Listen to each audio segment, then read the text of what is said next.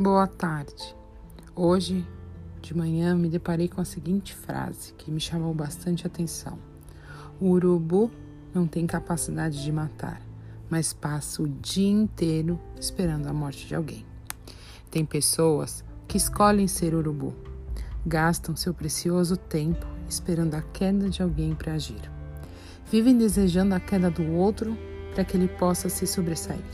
Que loucura isso! O foco é na destruição. Fiquei refletindo nisso, como é triste a vida de uma pessoa urubu. Lá na frente, ela vai perceber que todos que caíram se levantaram e reconstruíram.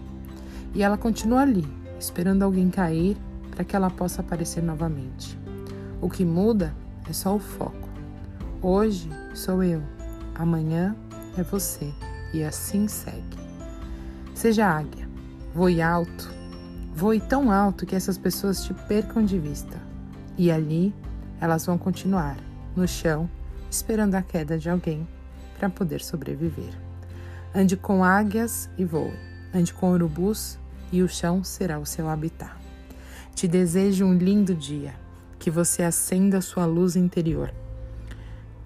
Te desejo muita paz também, prosperidade, carinho, amor e afeto.